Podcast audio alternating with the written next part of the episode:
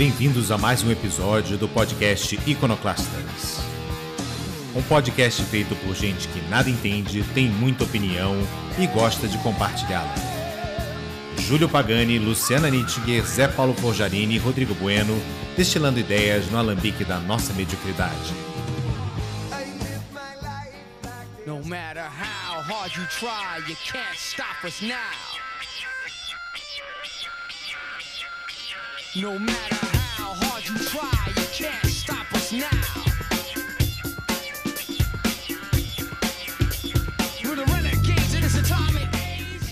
Bom dia, boa tarde, boa noite a você, incauto navegante das redes cibernéticas. Você está em mais um episódio do podcast Iconoclastas e eu não vou falar meu bordão de sempre porque ele já foi dito na nossa entrada. Hoje é dia 30 de setembro, quinta-feira. Faz sol na Califórnia, faz sol aqui na Barra do Una. Faz sol em São Paulo? Será? Não sei, porque estamos gravando isso à noite, horário absolutamente fora do normal, cagou a minha rotina, mas estamos aqui para fazer mais um episódio do Tijuana Connection. E sem mais delongas, vamos direto a ele, direto de Carlsbad. Ele que trocou seu emprego de gerente do Le Papagaio por segurança do Walmart. Sim, ele agora que está prestes a receber um chamado da Migra, porque ele está roubando ativamente o Wi-Fi do Starbucks Zé Paulo Fujarini. Depois ela, a dona da podosfera, a mulher que mora no enclave bolsodonariano de São Paulo, Luciana Nittinger.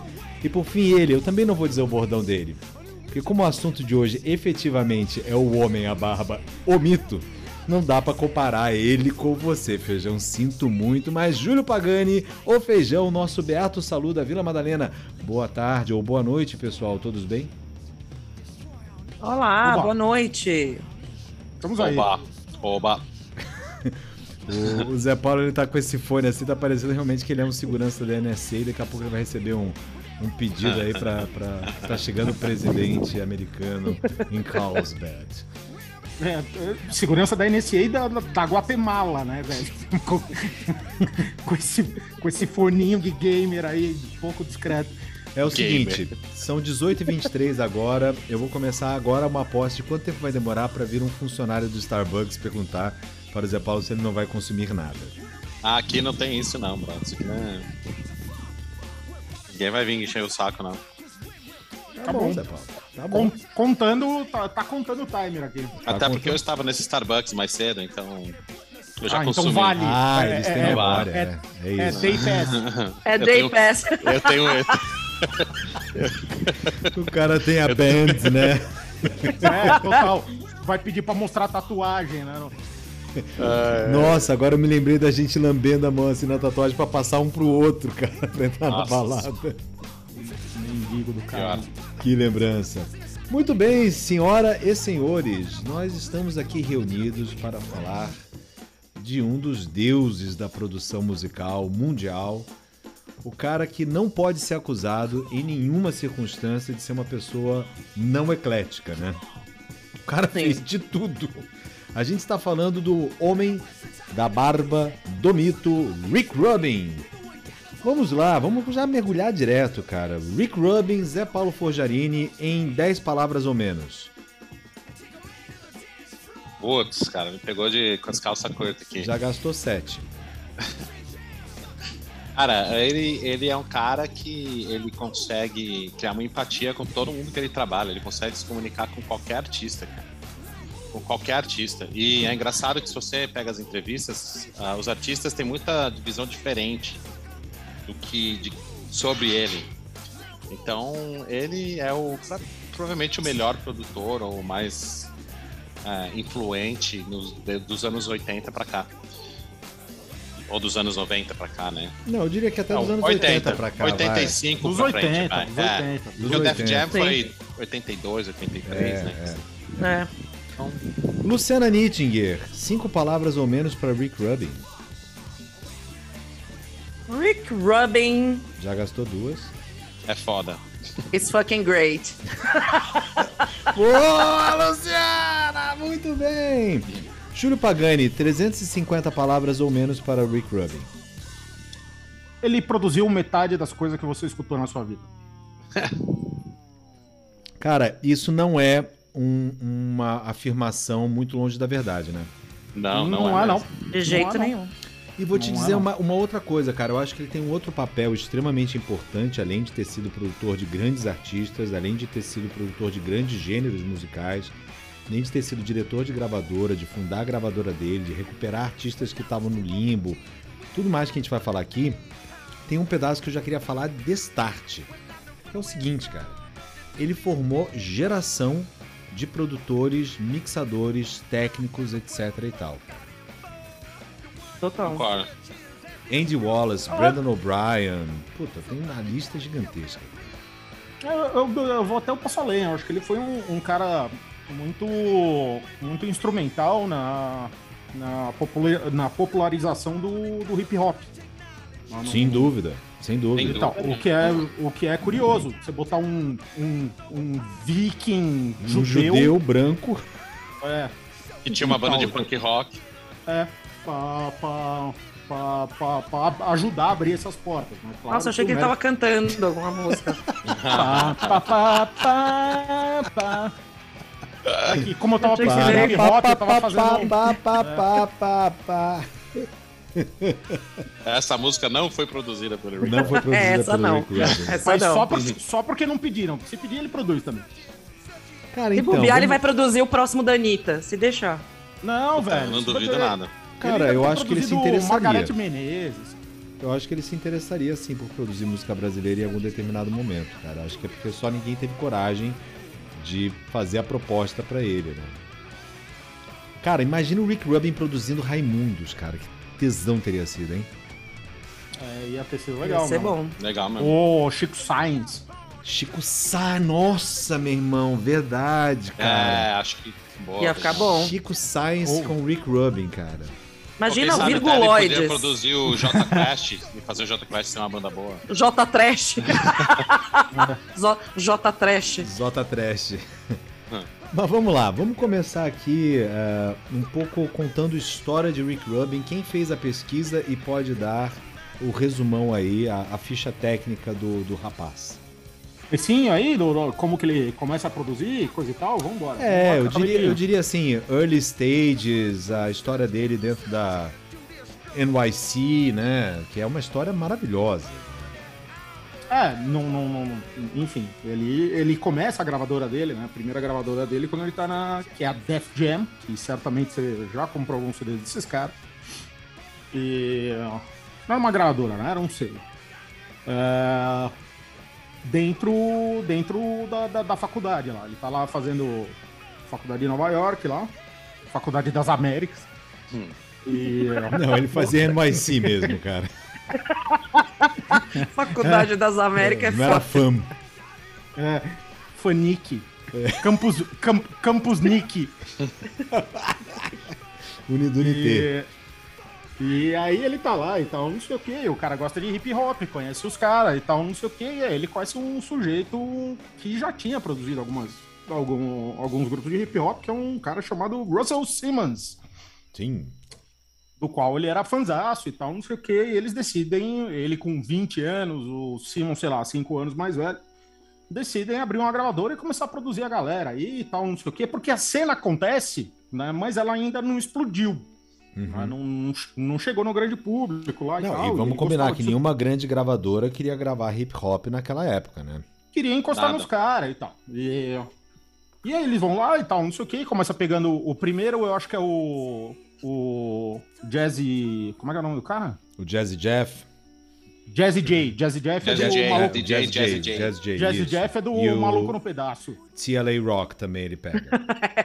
Não tinha o Will Smith na parada ainda. Exato. Não. E, é um- e, e, é, é, e os dois primeiros dele ali, ali que mais ou menos começa ali, é, o, é, o, é, o- é esse Ray Rock e o Jazzy J e o LL Cool J.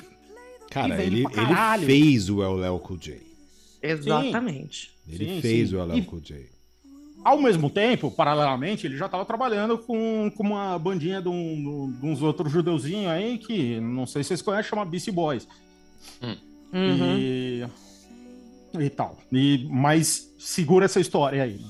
Isso daí vende pra caralho, né? Vende pra caralho, vende pra caralho, e no, esses dois discos, e no, no ano seguinte, que é, que é 85, ele arrebenta, porque ele conhece os caras do, do Run DMC e produz os caras e vende que nem, que nem pão quente, velho. Vende igual Mariola na praia. E vale E dizer também só tinha o porque- Public e tinha o Public, tinha o Enemy, também. Eu ia falar Isso. disso agora. É, Tá. ele- no mesmo ele- ano? Não, não é o 84. Cara, 84. 84. 84. Vamos combinar, cara. Era um lugar para se estar, era Nova York, Bronx, em 1984, e ver o hip hop nascendo, né? Como gênero musical. Eu acho que uma coisa legal do Run DMC é o seguinte: o Run DMC fez muito sucesso antes de Walk This Way. Uhum. Muito antes. Muito antes. E por causa, muito por causa do da, da, da- da abordagem de produção do, do Rick Rubin, que começou a, a fazer as batidas não serem tão secas, né? Começar a botar mais coisa ali. Que até então o rap, o hip hop, ele era uma bati- um- a poesia em cima de uma batida seca. Você ouve LL Cool J no começo, é bem isso. Run DMC também. Era um, era um tuntá, né? Não- Era não Tuntar, tinha- exatamente, cara. Ele que começa a brincar um pouco de botar uma estrutura harmônica, uma melodia ali, cara. Putz, e deu muito certo, né? Deu, deu pra caralho, deu pra caralho, veio pra cacete e tal, não sei o quê. Depois ah, sai o primeiro EP do, do Beastie Boys aí, mais ou menos nesse tempo aí. É, e aí, no ano seguinte, sai o novo, tem mais LL Cool J aí no meio, tem, tem o, o meu... Também no mesmo ano tem... Sai o meu disco favorito do Run DMC, que é o Raising Hell. Total. E que é bom pra caralho, velho. Bom É bom pra caralho, pai do mas não é o meu favorito, cara. O meu favorito é Tougher Than Letter. É bom também, é ótimo, excelente. Não, mas pra, Hum. pra mim, do Run DMC, o preferido é Raising Hell. Fácil. É, e, tá.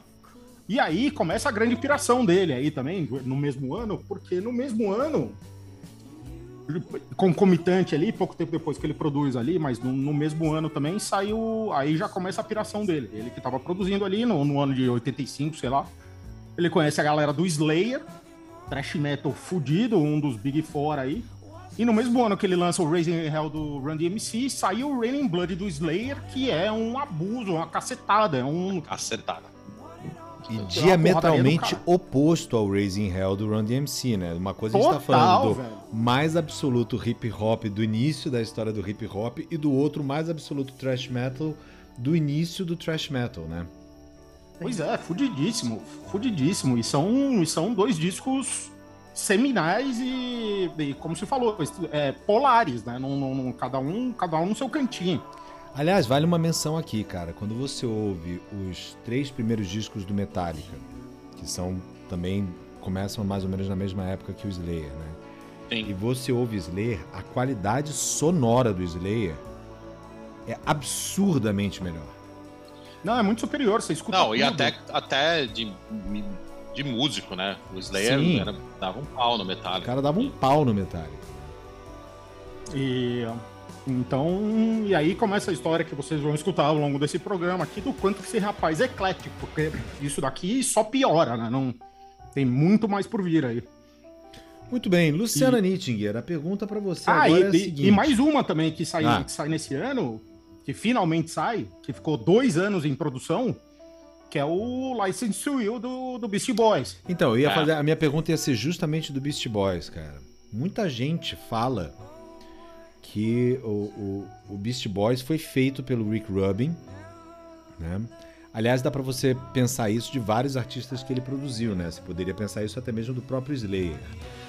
Cara, ele é um daqueles produtores eminência parda, na tua opinião, Lu? Ou você acha que ele é um cara que realmente consegue extrair o que há de melhor no artista que ele tá produzindo? Cara, ele. Fazendo uma analogia aqui, pra mim, eu acho que ele é o, é o Terminator da produção. Sabe aquele, aquele Terminator que se adapta e ele mescla nos ambientes, Ah, assim, sim. você não. Aquele de Ele- metal. Ei, mercúrio, sei aquele se de mesmo. mercúrio líquido. Exato, Terminator exato. 2. E então pra mim ele, ele ele entra nos artistas de uma maneira que não é o brother que chega lá e fala, brother, você tem que fazer desse jeito, desse, desse, desse, desse. É, ele perfeito. ele vai estimulando os artistas de uma outra forma. Então a maioria dos artistas, tirando um ou outro aqui, tirando o Slipknot, tirando uns, uns artistas que realmente desceram o cacete nele já, mas a maioria gosta muito de trabalhar com o Rick É, Rubin exatamente lá. por isso. Vamos começar. O próprio Beast Boys não tem um término de relação com o Rick Rubin muito bom, não, tá? Mas é o, o, o próprio. O próprio Rubin, aí eu vi uma, uma, uma entrevista extensa dele com, com um cara da, da BBC One.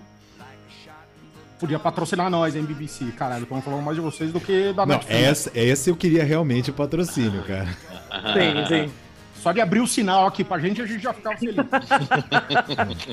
e, e, e ele fala, né? no- ele falou, cara, eu mudei muito o meu, o meu estilo de produção do que eu era no começo pro, pro, pro que eu sou hoje. né? Ou pro que eu me tornei ali nos anos 90. Né? Eu tinha uma ideia na cabeça e eu achava que tinha que ser do meu jeito. E que só, só o meu jeito era bom.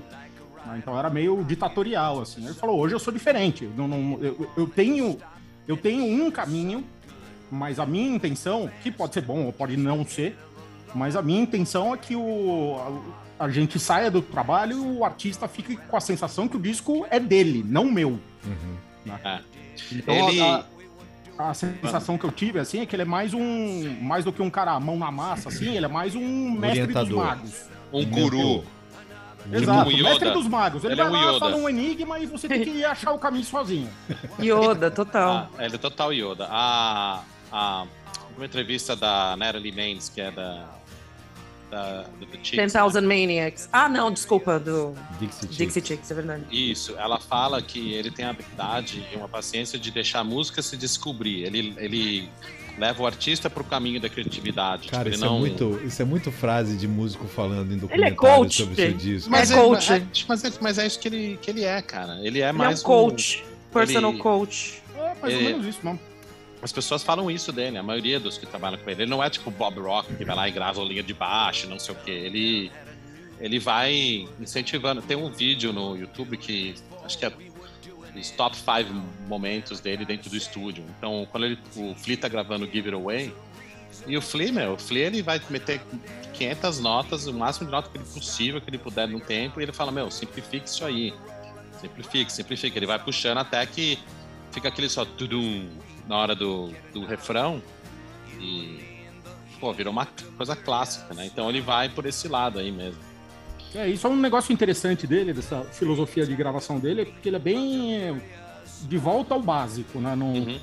Ele arranca tudo que tá sobrando, né? Não, não- não- A não ser que a banda, que o estilo da banda seja esse, né? Que seja uma, uma banda grande e tal. Você escuta o, o aquele disco do Mars Volta que ele produziu, o The Lost in Comatorium e tal. A, a banda é grande, né? Não, aí não, não tem como não ser. Mas eh, ele mesmo comenta lá, quando, nos discos que ele produziu com o Kanye West, né, não, ele falou, cara, o Kanye veio com o negócio mais ou menos pronto aqui, tinha cada faixa tinha 90 trilha, eu cortei pra 15. E- Não, e mesmo assim ele nem participou tanto. O Kanye West foi filho da puta de colocar só o nome dele nos créditos. É, só pra dizer que foi, né? Mas o Kanye fez isso Exato. por causa do, do 99 Problems, cara. Mas o Kanye West é um escroto. Ele é um escroto, mas Ass- ele Assino embaixo. escreveu um dos discos mais legais do hip hop na história, que é o 808 and a Heartbreak. Escroto. Não é escroto esse disco, esse disco é lindo. É, mu- mas o, aquele que ele fez com o, o Isus, pra falar a verdade, eu não, não, Não, curti muito, Jesus mas é o, chatíssimo, cara. o- mas o Life of Pablo é Life of Pablo é legal, Graduation é legal, Cara, mas a gente não tá aqui é pra falar do Kanye West, cara. É, é, não vamos falar dele mesmo. Não vale a Não pena. vamos Aliás, falar qual que é a dele. piração do- dos artistas com o Pablo, né? Porque tem o Life of Pablo, o Radiohead tem o Pablo, Pablo Honey. Honey. Verdade. Os Vamos fazer o caras assistiam Silvio seguinte. Santos. Pablo, qual é a música? Vamos, Nossa. vamos mandar aqui a nossa primeira. Aproveitando que você falou, Pablo, qual é a música, Zé Paulo? Qual foi a sua escolha mesmo? Ou 99 Cents. A 99 Cents. Nossa, é o mashup. 99 cents, but it just ain't one. Foi o Ai, ai, 99 ai, Pro- ai. 99 Problems do 99 Jason. Problems, cara. A história desse disco, inclusive, é bem interessante, né? Porque, porra, a gente tá juntando dois grandes titãs ali, né? O Jay-Z já era o Jay-Z, Já era o Jay-Z. chamando um Rick Rubin pra produzir até então, cara. O esquema de produção do Jay-Z era completamente diferente. E eu queria ter sido uma mosca para estar no estúdio vendo a produção desse disco, cara. Cara, tem, tem um vídeo também dele com o Jay-Z no estúdio, Tem- tem sim, gravando tem sim. essa música. É bem legal. Ah, e cara, com um detalhe, né? O Jay-Z não escrevia as letras, né?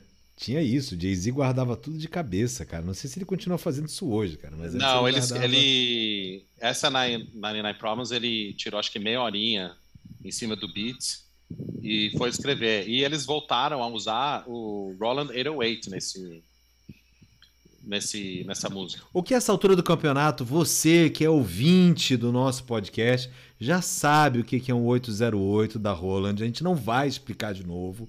Tá? E se você não sabe, volta alguns episódios, porque a gente fala dele a cada dois episódios a gente está falando do 808. Então, Praticamente. Praticamente. É isso. Então é, vamos mandar 808 aqui e do- Paulinho da Costa. Vamos mandar aqui do Jay-Z É verdade. 99 Problems e a gente volta na sequência para falar mais sobre Rick Rubin. Este é o Iconoclastas Tijuana Connection. If you having girl problems, I feel bad for you, son. I got 99 problems, but a bitch ain't one. I got the rap patrol on the cat patrol. Foes that want to make sure my casket's closed. Rap critics say he's money cash holes. I'm from the hood, stupid. What type of facts are those? If you grew up with hoes in your zap of toes, you celebrate the minute you was having dope. I'm like, fuck critics, you can kiss my whole asshole. If you don't like my lyrics, you can press fast forward. Got beef with radio if I don't play they show. They don't play my hits. Well, I don't give a shit. So, Rap Max try and use my black ass so advertisers could give them more cash for ads. Fuckers. I don't know what you take me as or understand the intelligence that Jay-Z has. I'm from rags, the richest niggas, I ain't dumb. I got 99 problems, but a bitch ain't one. Hit me. 99 problems, but a bitch ain't one. If you having girl problems, I feel bad for you, son. I got 99 problems, but a bitch ain't one. Hit me. Yeah, it's 94 and my trunk is raw. In my rear view mirror is the motherfucking law. Got two choices, y'all. Pull over the car or bounce on the devil, put the pedal to the floor. And I ain't trying to see no highway chase with Jake. Plus, I got a few dollars, I can fight the case. So I pull over to the side of the road. I heard, son, do you know I'm stopping you for? Cause I'm young and I'm black and my hat's real low. Do I look like a mind reader, sir? I don't know.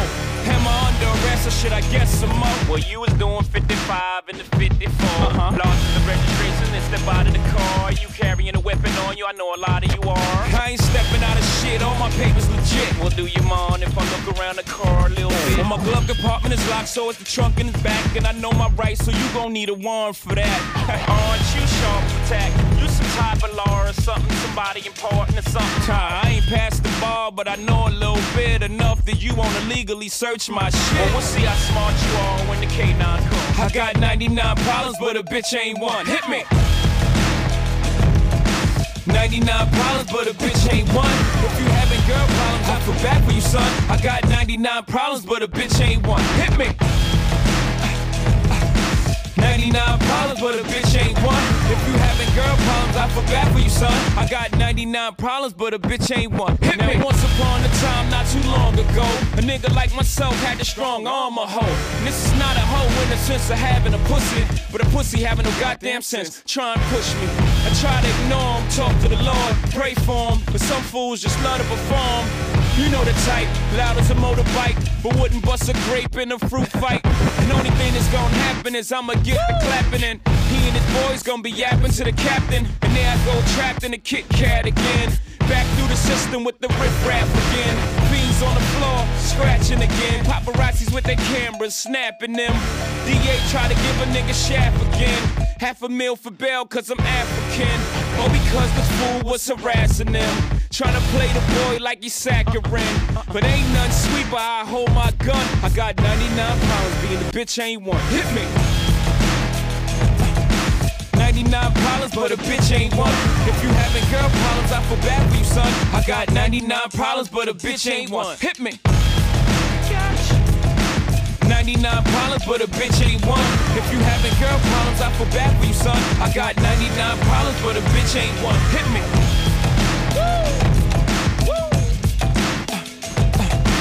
Having girl problems, I feel bad for you, son. I got 99 problems and bitch ain't one.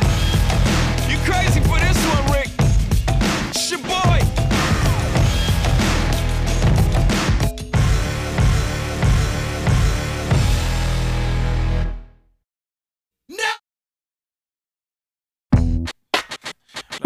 Hove. Uh-huh. No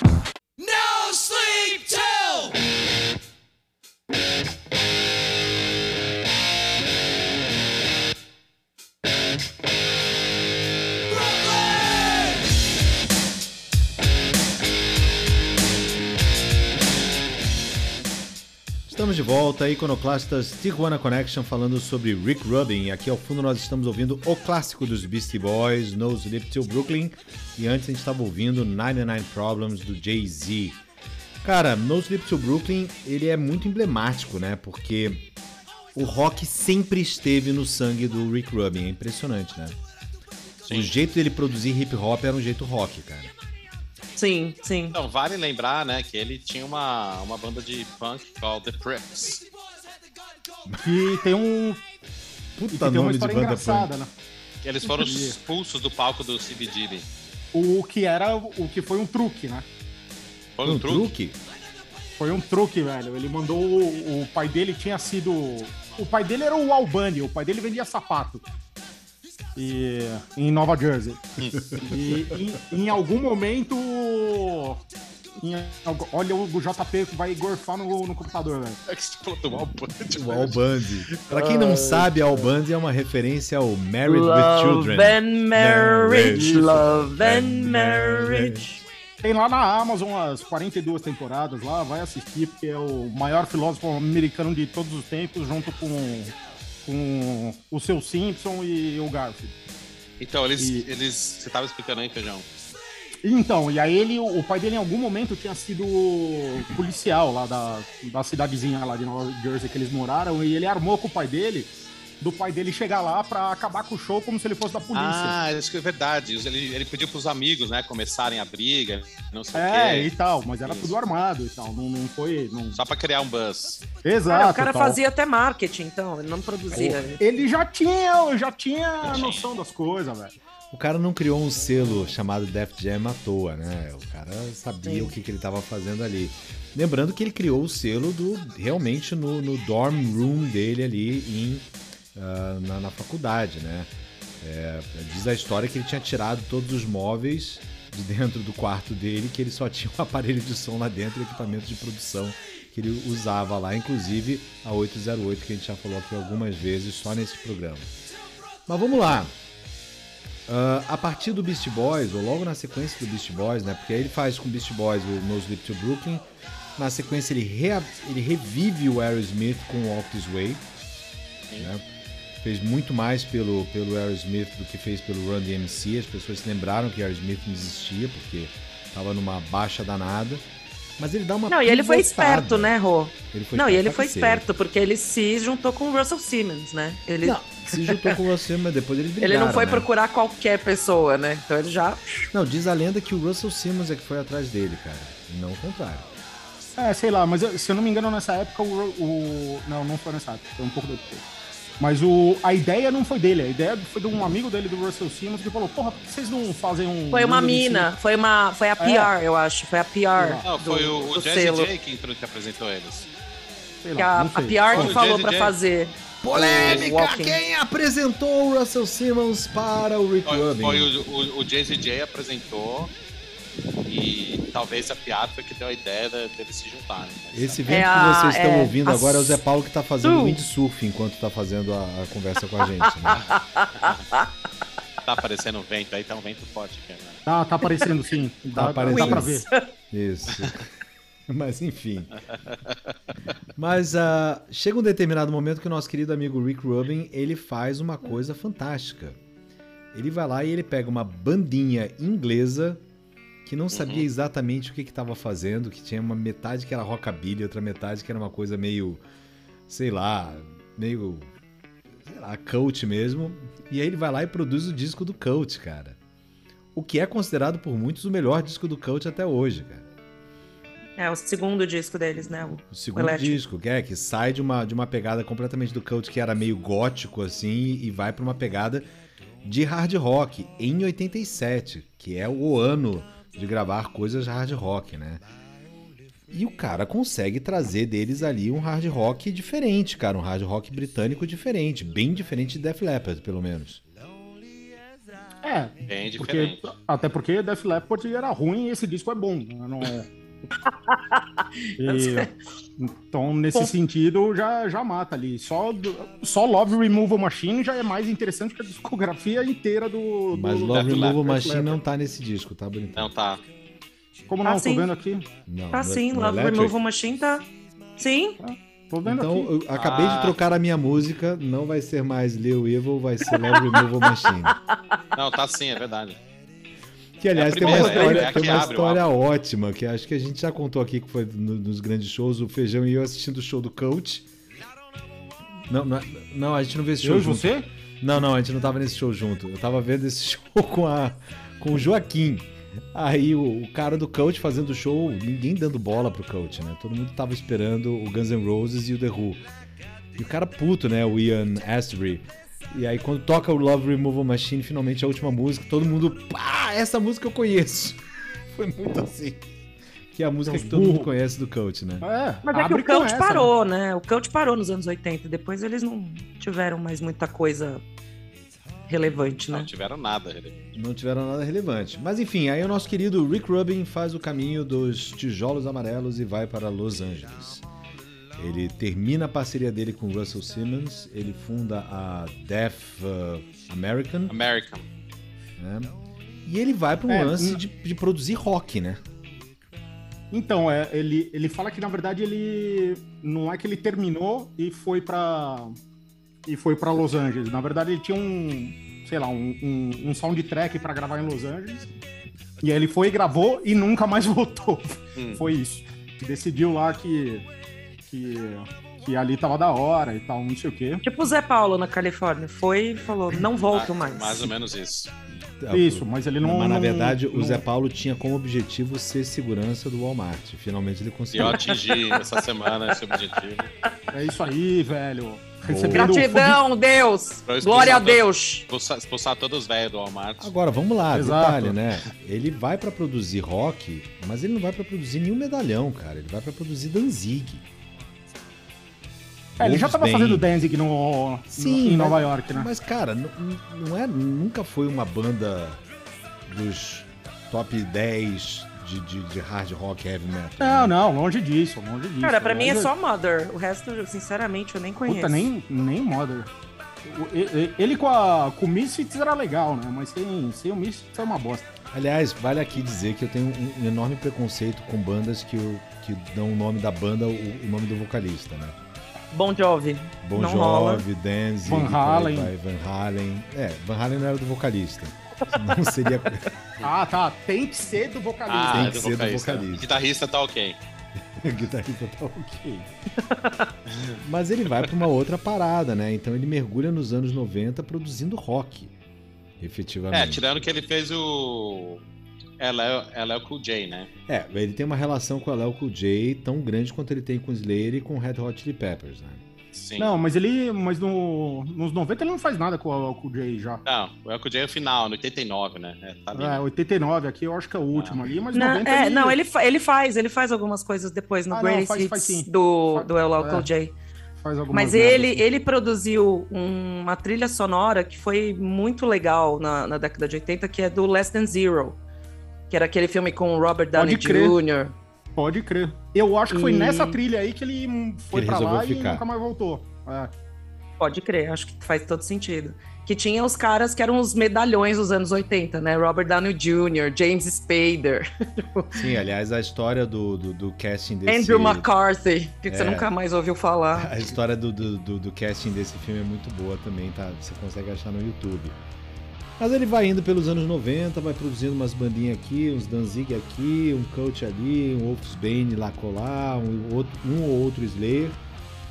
E aí ele revela uma outra faceta dele, né? Revela não, já era conhecida, mas ela fica absolutamente escancarada quando ele ensina o Anthony Kiedis a cantar, né? Sim. Só isso. É, então, isso é, isso é muito louco. Ele, ele, ele fala que eles já tinham chamado ele pra, pra produzir o. Qual que vem antes? O Mother's Mod- Milk? Mother's Milk. Milk. É. E aí ele foi ver um ensaio e, e ele é Ele todo- não topou. É, ele não topou, É. né? Ele é todo hippie, ele parece um, sei lá, um, um, um Osho gordo.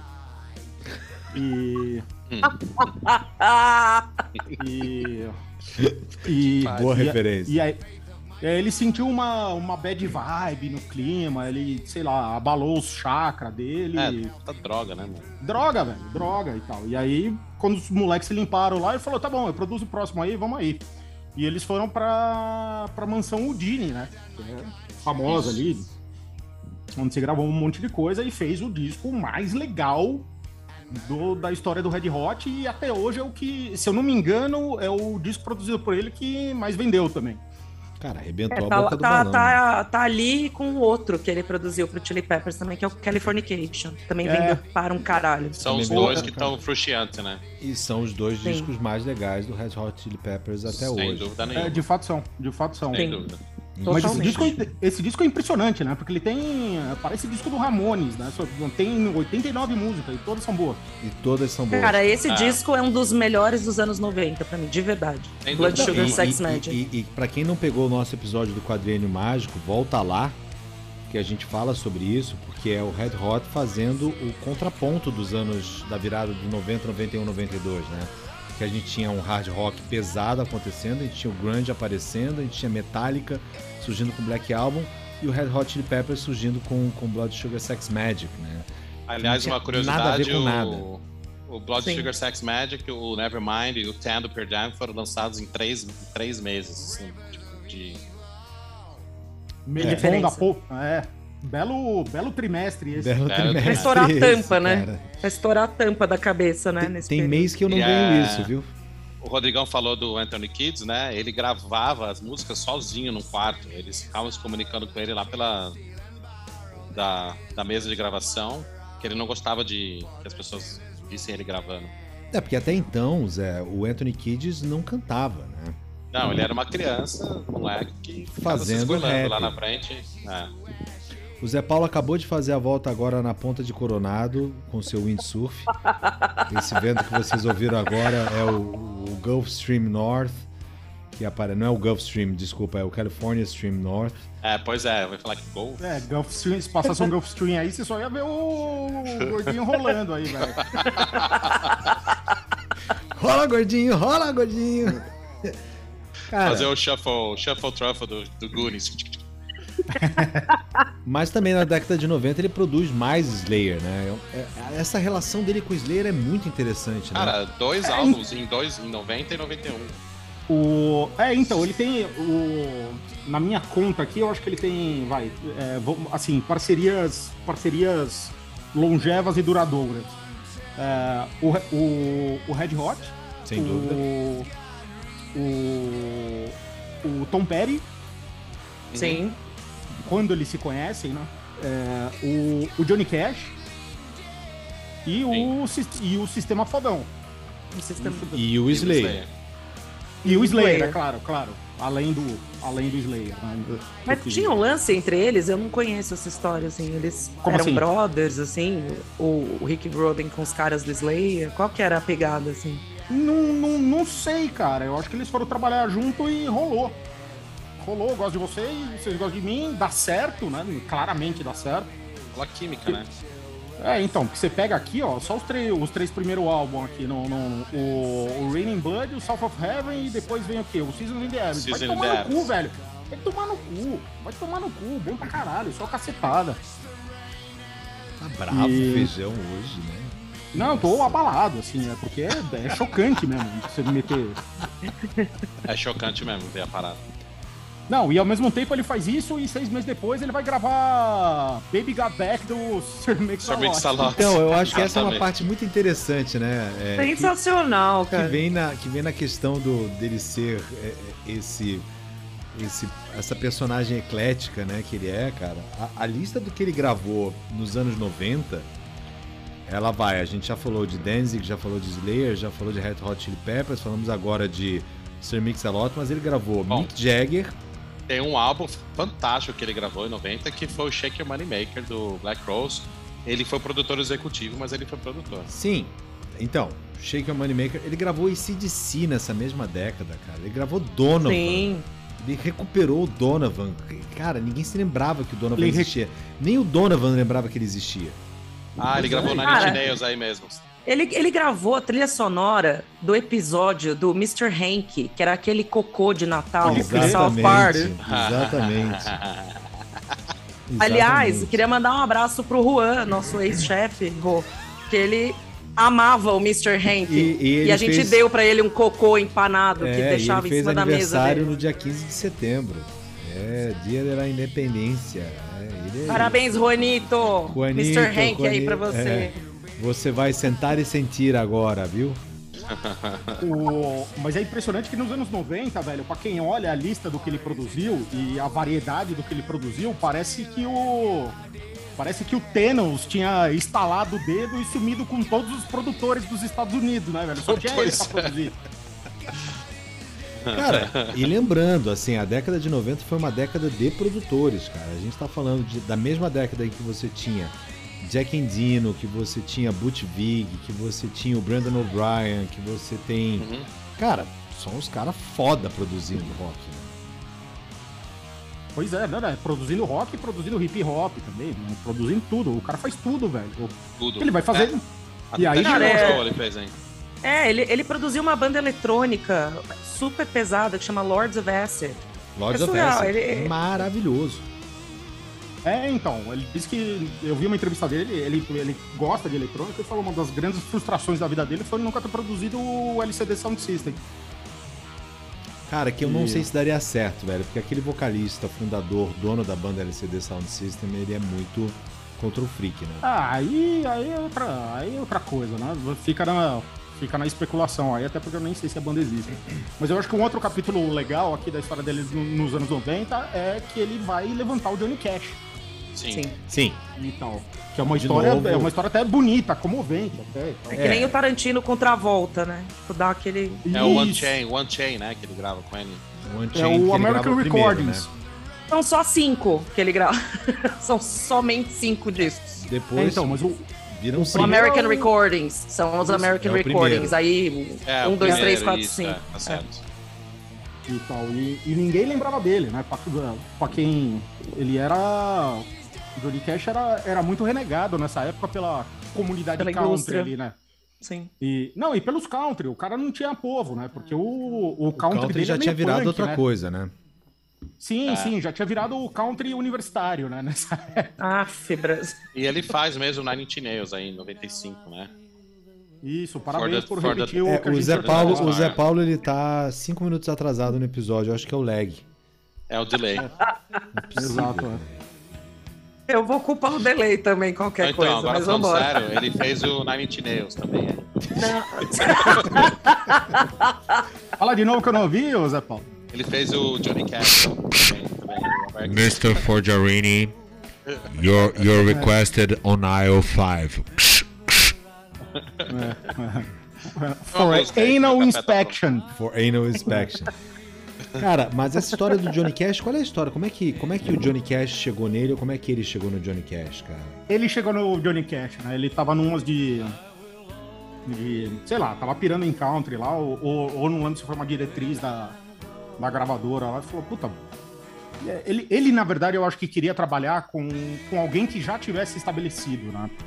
Ah, porque se, se você for olhar até então, ele tá pegando bandas que ou estão começando ou que não estouraram ainda. Sim. E, e aí ele fala, puta, ia ser legal pegar alguém que foda aí e tal, né? Que já tem um- uma puta carreira, uma puta bagagem e tal, não sei o quê. E aí dá o estalo nele, puta, Johnny Cash. E aí ele pega, vai ver um show do, do Johnny Cash, fica apaixonado, vai trocar ideia com o cara, fala, velho, vamos fazer um disco. O cara, mano, vamos fazer um disco, velho, eu tô acabado. Minha carreira acabou. Que mano é fazer disso? Você tá louco e tal? Ele, não, peraí, vamos trocar uma ideia. E aí ele fala lá que ficou um tempo lá com, com o Johnny Cash, escutando música com o Johnny Cash. Eu falo, me mostra o que você ouve, né? E tal. Ah, o que, que, que você cantava quando você tava pegando algodão lá, quando você era pequeno? É, você tem música no repertório? Tem, toca pra mim aí tal, não sei o que, blá blá blá. E eles começaram a desenhar um repertório e tal, não sei o que. E aí saiu o American Recordings, que é excelente. Sensacional. É, é incrível e tal, não sei o que. Eles ficaram amigaços aí nesse tempo, né? Num, ele, nessa entrevista que eu vi lá, ele até conta lá que ele tá saindo lá do, do funeral do Johnny Cash lá e um amigo do, do Johnny Cash comenta com ele e fala, porra, cara, Eu confio pra caralho no Rick Rubin porque ele foi o único cara que confiou em mim numa época que nem eu confiava em mim. E, e levantou mesmo, né? O cara, a carreira do cara voltou. Voltou, né? E esse disco é muito legal, né? E depois viriam outros aí que seriam ainda mais legais e tal, não sei o quê, e, e bem legal e tal. E isso é no mesmo ano, esse disco tá no mesmo ano que ele, que ele me engana, se eu não me engano, ele ganha o primeiro Grammy dele, Sim, exato. que é o que é o Wildflowers do, do Tom Petty, Tom que é, que é bem Que legal é também. muito legal esse disco, aliás. É muito legal. Não, cara, mas ele não disco- ganhou, não. Esse aí, ele foi nominado. Ah, foi. O ah, primeiro, o primeiro, o É, primeiro eu ia dizer, dele em foi português do não existe nominado, mas tudo bem. indicado. É, o primeiro que ele ganhou foi o do Johnny Cash, por One Chain, em 98. Aí, pouco depois. É. E aí o cara sai dessa história inteira e vai gravar Kula Shaker, cara. Não, no meio, isso que no meio do caminho. Ele gravou ACDC, deve ter gravado. Gravou mais Red Hot, gravou. Deve ter gravado mais uns três Slayer. Gravou System of a Down. System of a Down, exato. Não, mas o System of a Down foi, foi depois. Foi né? nos Do- 90. Não, não, começa Anos nos anos 90. 90. Começa nos 98. anos 90. É, 98 é o. É, o É primeiro- antes do é Cola. Shaker até. Antes É o do Cola System of a Shaker. Down. É isso aí. Que Aí ele é um grava dos- o, o Que é outra grande. Que é, que é outra grande parceria dele. Outra né? grande é parceria. Cara, Não, e ele, no momento- caso. Não, fala aí, Rô. Não, não, pode ir, Lu. Dramas sempre primeiro. Não, não, não, é porque é, eu, eu tava vendo um, um vídeo sobre o, o vocalista do System of a Down falando do contato com o Rick Rubin. E que, na verdade, a, a relação deles aprofundou mesmo quando eles tiveram aqueles creation blocks, né? Assim, aquela, aquele bloco criativo, eles não conseguem ir pra frente. E, e o Rick Rubin sabia que os caras eram diferenciados, né? Tanto é que a música principal, assim, que fez mais sucesso do System of a Down até hoje, que é o Shop Sway, é, foi, a letra da música foi feita com base num livro que estava na biblioteca da casa do Rick Rubin, que ele chegou pro vocalista e falou, brother, pega qualquer livro que tá aqui Exatamente. vai, e vai se inspirar. Caralho, E- velho, que história. E aí o cara abre um livro qualquer que ele pega e tenha lá na- no livro uma passagem meio que da Bíblia, que é o que ele usa na letra do, do Shop Sway. É, porque a música é super pesada, é uma música sobre suicídio, Sim. sobre o direito de se suicidar, né? Enfim. When Angels Deserve to Die, enfim. E aí eles ficam lá com, com essa pegada, e então eles são super gratos pelo Rick Rubin exatamente para trazer para eles esse lado criativo que meio que tava É, morto com eles. É o lado Yoda dele, né? É o Yoda, momento Yoda, total. Realmente Yoda. É, e isso, isso é um gancho legal também pra falar do, do, do método de produção dele. né? Não- não- não- todo mundo que grava com ele fala, cara, grava com ele você não vai fazer um disco, você vai fazer. Você vai fazer dois discos e meio. Você vai escrever dois discos e meio. E Ele então pede, se vai é. ter oito músicas, a gente vai escrever 26 e vamos ver o, O- o que, que vai rolar. O Black Sabbath 13, eles acham que eles tinham 20 e poucas músicas. Foram gravadas 16 e 8 foi pro álbum. É, então. E, É, cara, ele- ele honestamente, pede pras velho, pessoas. da, daquela fase do. Bom, É, eles tirando falam a fase que ele dos é anos o- 70, o, o, o 13 é o disco mais legal do Sabá. Sem dúvida, e é o que É, eles, os artistas falam que, que, o, que o Rick Rubin é o strip down producer, né? O cara Isso. que tira tudo ali e deixa os caras praticamente peladinhos pra, pra criar do zero ali uma coisa mais Tem sem a- afetação. Numa, numa entrevista não mostra a interação dele com a com o Dixie Chicks. E que essa é legal de ver, né? Ele trocando ideia com, com o Jay-Z, daí ele troca ideia com o pessoal do System of a Down, daí ele trocando ideia com a galera da mulherada do Dixie Chicks. E ele tá escutando uma música, ele fala, pô, o refrão é bom, não sei o quê. E a mulher tá confiante com a letra, daí ele fala, meu, você só vai ter que reescrever a letra, né? Só, Daí só. ela fala, I don't feel connected. Daí ela, ela fala, easy for you to say, né? Tipo, por que, que você não escreve a letra? Ele falou, é, eu posso até escrever, mas você não vai continuar sem a conexão com a música. tipo, pessoa idiota. Truco 6, ladrão. 6, ladrão. Vai. E, então é, mas é isso aí mesmo. Ele tem esse lado Yoda aí que a gente no Não, e eu, eu acho que além do lado Yoda. De tirar cara, o melhor do artista. Não, e eu acho que além do lado Yoda, tem um outro pedaço que é o seguinte: a gente não pode se esquecer que o produtor, ele nada. Antes de qualquer coisa, ele é um grande gerente daquele projeto, né? Uhum. Então ele está trabalhando para o artista, mas ele também está trabalhando para a gravadora. Sim. Então ele tem que estar preocupado de quanto tempo está demorando para produzir aquele disco, se está conseguindo fazer alguma coisa positiva ou se não está conseguindo, se está chegando a, a só becos sem saída e tal. E eu acho que ele tem uma, uma influência também grande nisso, nessa, inclusive nessa questão de, de, de tirar todas as distrações. Vamos voltar aqui pro básico. Fala pro cara assim: você tem uma música? Porque isso é uma coisa importante, né? Cara, tem uma música aqui, tem uma canção. Se você não tem uma canção, cara, eu posso botar todos os bells and whistles que você possa imaginar. Isso não vai ficar bom. Mas se tem uma música por trás, aí a gente vai construindo camadas em cima. Uhum. É, Não, e tem e uma essa- coisa de. Desculpa, Lu, interromper aí. Imagina. Já, já interromperam? E. Zé Paulo resolveu admitir o gordo, né? Faz muito desde que eu tinha 15 anos. É, o, essa em relação ao tempo, né, é uma das coisas que ele é, valoriza muito, né? Então as gravadoras sabem que com ele pode ser que o negócio role, pode ser que demore dois anos, que nem foi o, o Beast Boys, entendeu?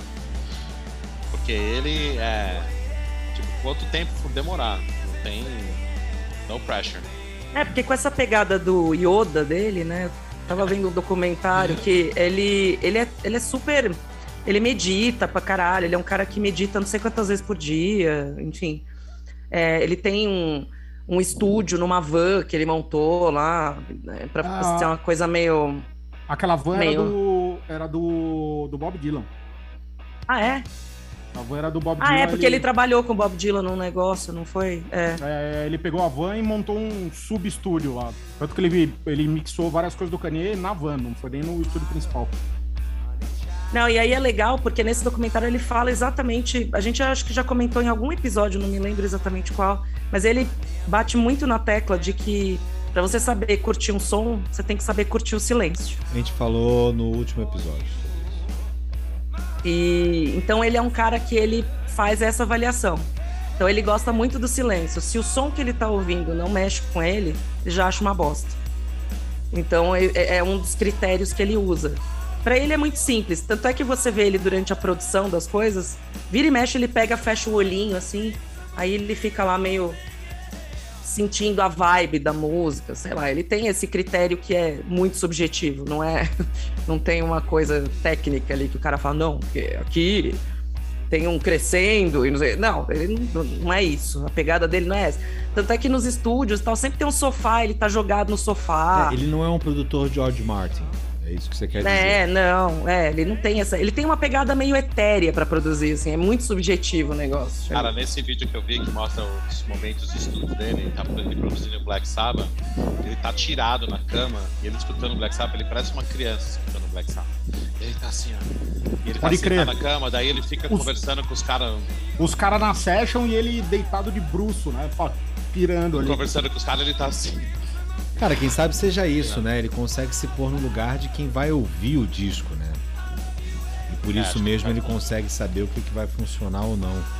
Bom, a gente vai aproveitar agora que o Zé Paulo acabou de fazer um bordo no seu windsurf, pegou um, um milkshake no. Starbucks.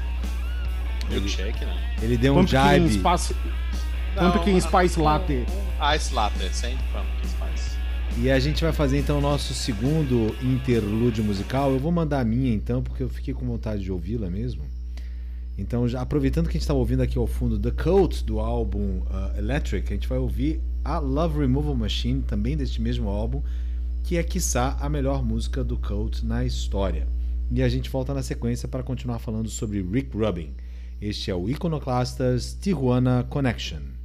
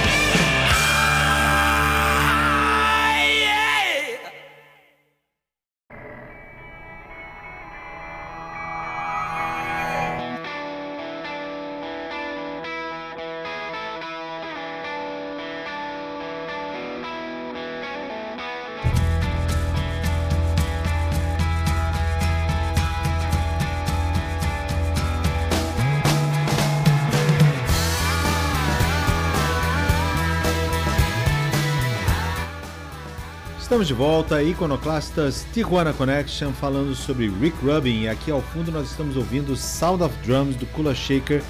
Que saudade de ouvir Kula Shaker, hein, Feijão? Bandinha boa, né, velho? Putz grilo, banda muito boa.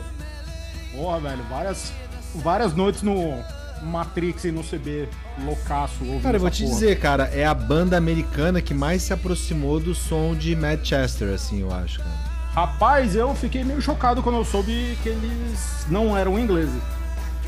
Impressionante, né? Impressionante. Antes nós estávamos ouvindo Love Removal Machine do álbum Electric do Cult. A Luciana estava aqui nos contando sobre sua paixão verdadeiramente visceral pelo Ian Netsbury, enquanto o Zé Paulo deu mais um bordo e resolveu que ele vai até o Alasca. Então, se vocês ouvirem um vento agora, já está vindo direto do Estreito de Bering. Vamos falar agora mais um pedaço aqui da nossa vida, do nosso querido ah, ah, Rick Rubin, o Homem à Barba o Mito. Porque o cara, não contente em ser produtor, ele começou a se tornar um verdadeiro homem de, de artist and management, né? descobrindo novos talentos ou recuperando talentos, como foi o caso do Johnny Cash, que a gente falou no último bloco. Mas aí o cara fundou uma mega gravadora, que é American Recordings, mas na sequência o cara foi ser vice-presidente da Columbia Records. Só. Só. Cara, Money, ele é o Clive money, Davis do tempo moderno, né, cara? Ele é o Clive Davis do- da, da nossa geração. Olha, Rodrigão, uma ótima colocação. É, mas segundo, segundo ele, velho, foi só o título. Porque ele falou, cara, o que, que mudou pra mim? Mudou nada. Eu continuei produzindo, continuei fazendo a mesma coisa. e Eu acho que foi esse Ficou mais ponto da. Não, acho que do- foi uma, uma garantia da Columbia de ter exclusividade do cara, né? E, ó, É, mas eu só, eu só não acho, assim, eu, eu concordo com a história do Clive Davis até certo ponto, porque o Clive Davis, tudo que ele encostava fazia sucesso, e o Rick Rubin não necessariamente. É, mas- a gente tá ele- falando aqui que ele produziu Melanie C, né? Então, assim, ele produziu uma- umas coisas que, enfim, não fizeram tanto sucesso, assim. É, mas eu ele- acho que não dava a eu menor bola. eu- Honestamente. é, não, então, ele eu- não tava nem aí, ele não tava nem aí. Eu acho que é, então, ele é um. Meu, assim, tem umas bandas aqui que eu nunca ouvi falar. Palo Alto, que, que bosta é essa? Não sei. Sol Williams, não faço a menor ideia do que é isso. American Head Charger, não faço a menor ideia do que é isso. Krishna Das. Vai tomar no cu, que porra é essa? E tal. E- Mas ele, mas ele produziu um disco de um brother paquistanês que eu adoro, que é o Nusrat Fateh Ali Khan, que é Pode crer. Que só sensacional. você e a mãe dele sabem pronunciar esse nome. Como é que é mesmo? Nusrat Fateh Ali Khan. Nusrat Fateh Ali Khan? Isso é quase uma pergunta, né? Não, não quero, obrigado. É. Você tem? É, É, não, mas total. é, mas esse cara ele era sensacional. O Nusrat e, e- e o último disco do, do Nusrat, um dos últimos discos foi o Rick Rubin que produziu. O cara, ele ia, né, de uma ponta a outra, como a gente já tava falando, porque ele vai o produzir primeiro um disco- cara paquistanês. é, o primeiro disco que ele produziu desse cara foi em 2002 aqui. É, E- é relativamente Mas ele- recente. É que na verdade esse disco, ele já tinha até morrido, o Nusrat quando esse disco saiu. Mas o que? Ele produziu na mesa branca? Como é que é? Não, é porque tinha, é, Porra, quase cuspi a cerveja no computador, caceta.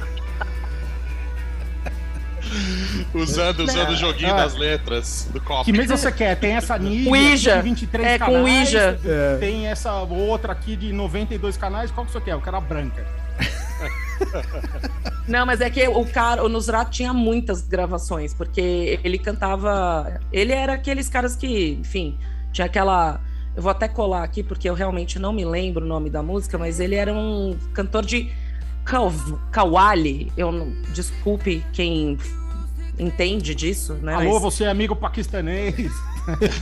desculpa Acabamos aí. de perder se metade não é da assim nossa que audi- fala. a- audiência no Paquistão, cara.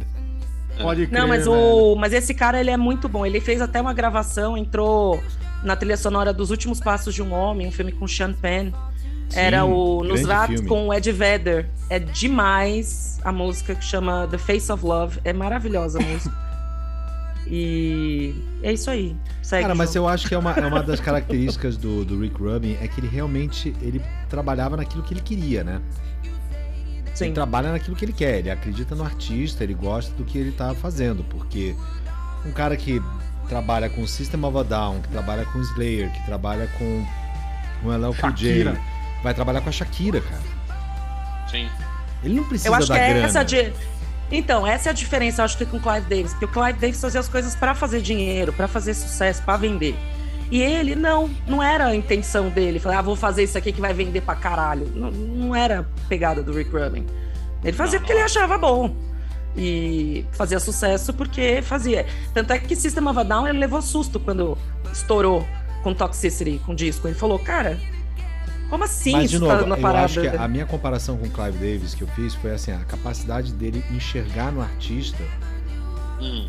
ah, um, um- um- potencial, né? O a potencial, Down acho que é isso é que eu um caso, Até porque o. Clive Davis não era muito produtor, né? Não, de forma Era nenhuma. mais um né? execo, ele era executivo de gravador. Cara, é, é assim, eu acho que tem três caras nesse sentido que viraram executivos de gravadora, independentemente do, do, do- do nome do, do trabalho que eles tinham, se eles eram vice-presidentes, o raio que eles fossem, cara. Jimmy Iovine, cara, o Clive Davis, Jimmy o Rick Iovine, Rubin, total. pra mim estão mais ou menos na mesma liga, sabe? Uhum. De, de conseguir achar talentos, desenvolver esses talentos e botar esses caras pra gravarem com pessoas boas. E vamos lembrar o seguinte, cara, Sim. com a quantidade de produção do Rick Rubin, é impossível que ele estivesse em todas as sessões de gravações que ele tava dos discos que ele produziu, cara. É absolutamente impossível. Ele tinha um É, e time. não dá pra ele também, ser. tem vários desses que ele foi produtor executivo, né? Então tinha alguém produzindo e ele só tava. Olha, olha de cima, né? Vai lá e dá um é, tapa, né? Overlooking, né? Tem vários. Inclusive o Slayer, o, o God Hate Us All, ele foi executivo. É, que essa é a grande treta do. do. Do Slipknot. É, do Corey Taylor, né? Isso. Especificamente, né? Porque, É, o- exatamente. porque parece que tem uma parte da banda que entendeu como é que o cara trabalhava e falou, não, legal, beleza, Foi, se é foi assim o Corey Taylor especificamente. e tal. E o Corey Taylor meteu.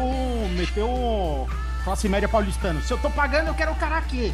É, tipo, é, tipo baby, que é o cara que é, que é uma babysitter, né? Que é uma babá. né? É, e tal, não, não, não, e que É. não tem nada a ver. Ele É, mesmo. ele devia ter o- chamado Bob Rock, né? Isso, É, que, exatamente. que é mãe, do, né? Não, não, não vai dormir Não, junto. o, o engraçado. O engraçado é que tem aquela polêmica do brother do Muse, que eu sinceramente não vi o Rick Rubin fazendo absolutamente nada com os caras do Muse, Também não.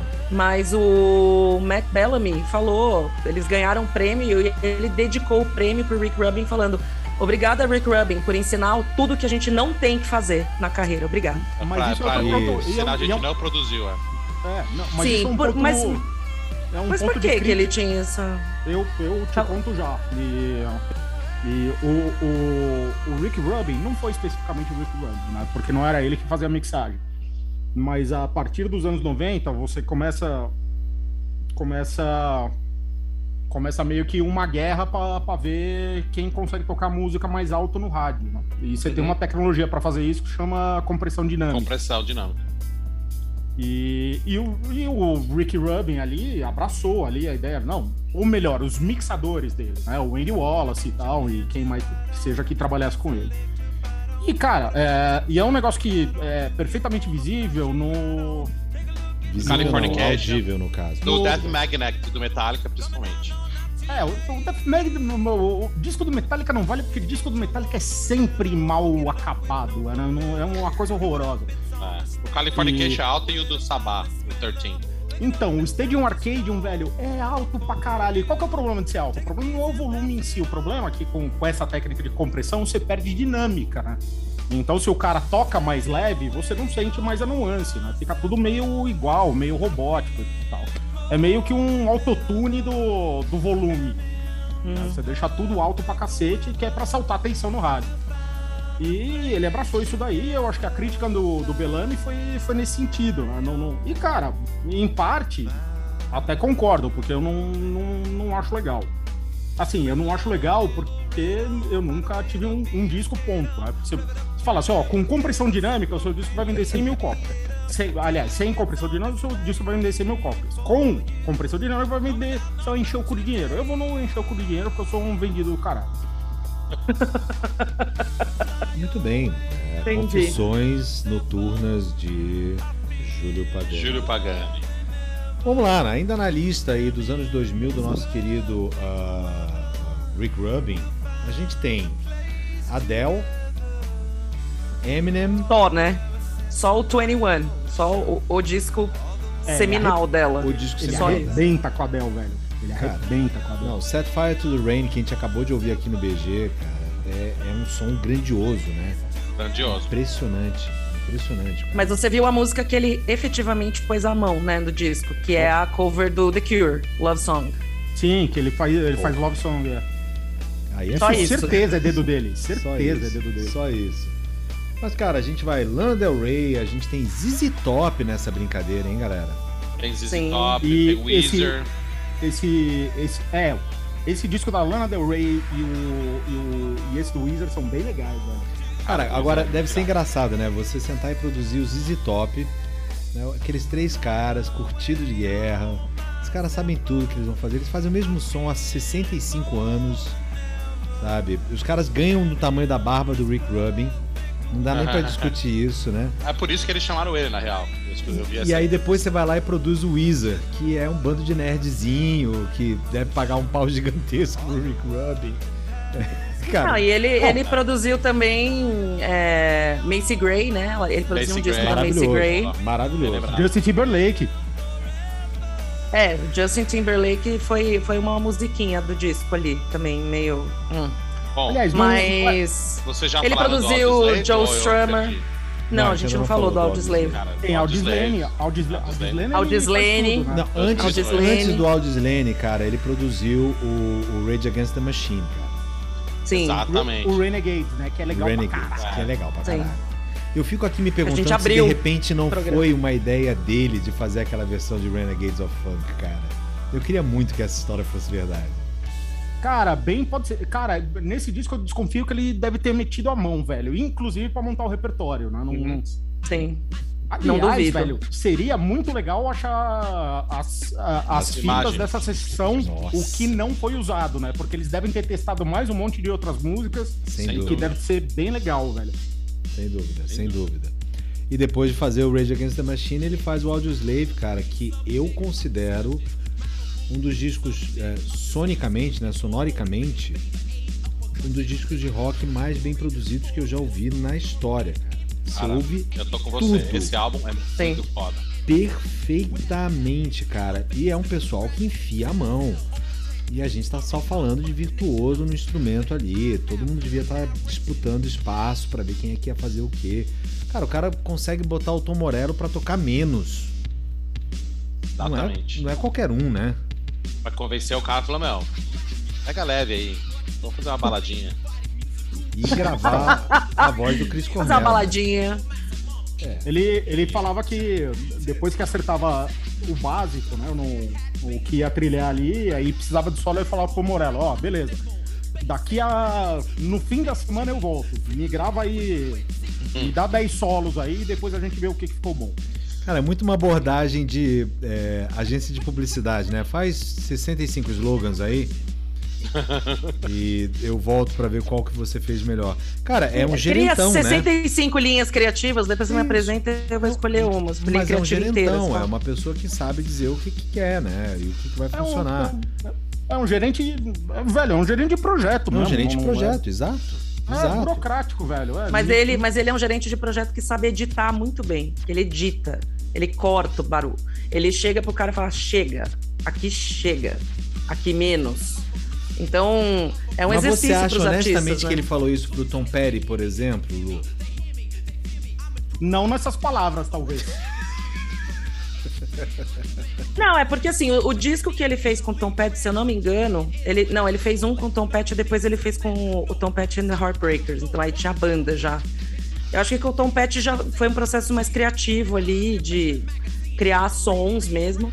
E com a banda ele já tem que fazer um tone down, assim, filho aqui menos, segura aqui, levanta você ali. Então é, ele, ele, ele se adapta conforme o artista. Dependendo do que o artista precisa, ele adapta, entendeu? Eu acho que isso é, é, é o incrível dele, entendeu? Porque ele tira um pouco da, do momento que o artista tá querendo fazer tipo, aqueles melismas, assim, sabe? Como a gente fazer uma comparação aqui, que fica um cantor. Chega, não, carece desse momento aqui. Não carece. Momento Jorge Amado aqui no nosso. Não carece. Nossa, Vai se limpar que eu vou lhe usar. Vai se É, limpar que eu vou lhe se usar. limpar que eu vou lhe usar. Bom, Cara. ainda é só pra falar de prêmios, de Grammys, né, especificamente, nos anos 2000, ah, ele ganhou vários. Anos 2000 acho que foi o ano... Sim, foi o ano que ele ganhou vários. Cara, ele ganhou Dixie Chicks, Record of the Year. Cara, que foi a única coisa Ah. decente que a Dixie Chicks fez, vai, vamos combinar? Vocês já, Sim. honestamente, vocês já escutaram esse álbum? Eu Já. escutei pra fazer a pesquisa. É bom? Cara, é bom, É cara. Dixie Elas são Chicks, boas. cara. Elas Pelo que são elas- boas. Dixie Elas- Chicks. Pelo que ela se propõe. Cara, Ele- Pelo que ela se propõe, é uma bosta. Você falou isso, é uma merda. velho. É. É. Não, Atende bem proposta- Maneira educada. É a maneira quem educada de falar que é uma merda. Quem gosta de country, de vocal, Exato. essas coisas, elas são Você gosta do Paris 6? Atende bem o público que se propõe. É, eu curto o country, cara. O country music ele tem umas coisas legais. É a maneira educada de falar que é uma bosta do caralho. Ele ganhou o Grammy com o Stadium, Ar o Stadium Arcadium do Chili Peppers. que honestamente, cara, não vale. E a Adele, né? Não vale também, eu também não acho Não que vale. vale. esse Stadium Arcade é o disco Arcade. mínimo do Red Hot Chili Peppers, cara. Não, mas é, precisa, ver o que, precisa ver o que foi lançado no ano também, né? Isso aí Ganhou, foi 2007. ganhou na carteirada, né? É igual É, dar o, total. É É, igual Red dar o Hot Chili da Peppers produzido Obama, pelo né, Rick meu? Rubin. Ah, não, tem que dar, pronto, vai. Como é que ele não ganhou com Mas aí ele arre- cara? É, Pois exato. é, não ganhou. E nem, e Não, nem deve com By The Way, que o By The Way é um álbum legal. Deve ser aquela coisa que o estagiário lá tava no, no, no engraving ali. Eu falar, ô, ô seu diretor, tá faltando um aqui pra melhor, melhor produção. Põe o quê? Aí eu falar, ah, caralho, o que que, que que você tá ouvindo aí, moleque? Ah, não, o que que é isso que tá no fundo? Ah, é Red Hot. Põe essa porra aí. Ele É, ganhou o álbum E Adele, do né? ano do Adele, 21. Adele 21 em 2012, isso. Cara, E ele- vamos fazer uma pausa aqui. É, cinco segundos de silêncio em homenagem a Adele, cara. Que foda aquela mulher, cara. Cara, é, esse, esse disco, cara, mudou a, mudou a vida dela, mudou a vida do pop, mudou muita coisa, cara. Cara, Aos 21 anos. e artista íntegra, né? Artista íntegra. E assim, caceta, cara. artista gogó, né, cara? Literalmente. Fazia tempo que a gente não via um artista gogó, assim, depois da. Cara, ela da Whitney precisava de um. Rick Ru- Rubin pra fazer o que ela fez, cara. Não sei se ela ia conseguir fazer aquilo, por exemplo, com, sei lá, qualquer produtor inglês aí que a gente possa imaginar. Ah, eu acho que não. Cara, é. Só a, a primeira track, Rolling to Deep, é impressionante.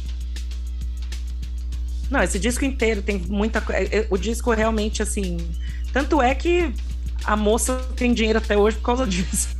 É. Ganha dinheiro em cima do 21 Então, até e- hoje. E já lançou 23, 25, 20 fucking 7, whatever. E aí, na- nada bate o 21. É surreal, assim. Os discos são bons depois que ela faz, mas não são da mesma pegada.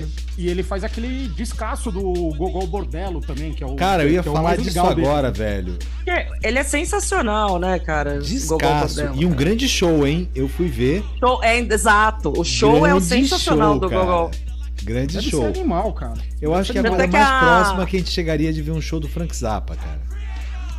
A, a Madonna chamou o Gogol Bordello, depois de ver um show deles, chamou Pra eles abrir. pra fazer a abertura do, sh- da, turnê. Foi quando eu Porque vi. ela ficou apaixonada, apaixonada Foi quando eu vi pelo Gogol Gogol Bordello. Bordello. E, e esse disco o cara gravou do, retratando as experiências dele em quando ele morou aqui no Brasil, né? O, o que é mais sensacional, hein?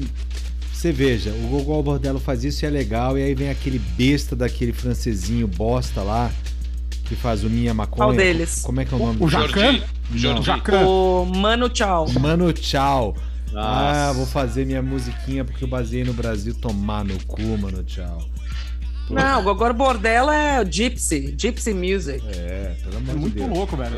Vamos lá. Mas eu descobri que. Ah, vamos lá, Não, vamos lá. Vamos lá, vamos lá, vamos lá. Eu quero agora saber assim, artista mais esquisito na lista de vocês que o nosso querido Rick Rubin já produziu. Na lista de vocês, hein? Agora. Nem pedi isso antes, não tá nem no script isso aí. Vamos começar com você, Luciana Nittinger, que tá com essa cara de que é? Olha, mais, que tá na minha lista, o mais esquisito, que na verdade eu não acho esquisito, mas vai ser esquisito, eu já falei, o Nusrat Fateh Ali Khan. Não é uma coisa é, super tradicional, são poucas pessoas que conhecem, então pra mim seria ele. Muito bem, Zé Paulo Forjarini, artista mais esquisito que você ouviu o nosso querido Rick Rubin produzir. Esquisito Cara, eu vale, acho- inclusive, assim, putz, eu não esperava que ele fosse produzir isso. Ah, Shakira nesse caso. Jamais Shakira. esperaria. Jamais esperaria isso. Tá bom. Whatever! Whatever! Júlio Pagani essa ou música? Feijão. Era essa. Sei lá, qualquer, nem quero saber. É, o. O cara do. O cara do, semi, do Semisonic, como é que ele chama?